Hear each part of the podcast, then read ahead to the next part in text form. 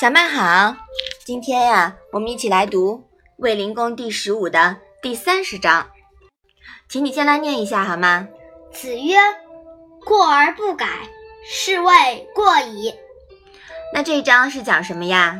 孔子说：“有了过错而不改正，这才真叫错了。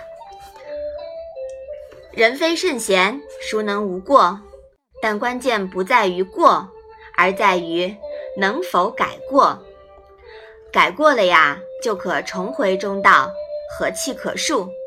如果一意孤行，死不悔改，就会超出异端，脱轨了，那就是真错了。孔子以“过而不改，是谓过矣”的简练语言，向人们道出了和气与过错之间的转变关系，或者说度的把握。要有底线。哎，我觉得这一章啊，还是跟我们的生活很贴近的。你来谈一谈你的感受。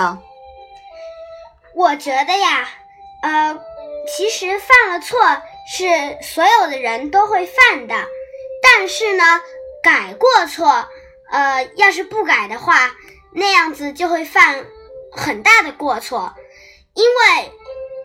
因为小过错不会对你造成什么坏反应，而你要是积少成多了，就像我每天吃饭浪费半个小时，你一个礼拜就浪费了两百一十分钟，也就是积少成多，浪费了很多时间了。嗯，对的。其实呀，你犯了错误，别人给你指出了，你就及时改正，其实这都没有什么关系的。嗯，我们不要害怕犯错误，对吗？嗯，其实犯错误呀，是为了让你变得更好，你说是吧？嗯，好，我们把这一章啊再来读一读。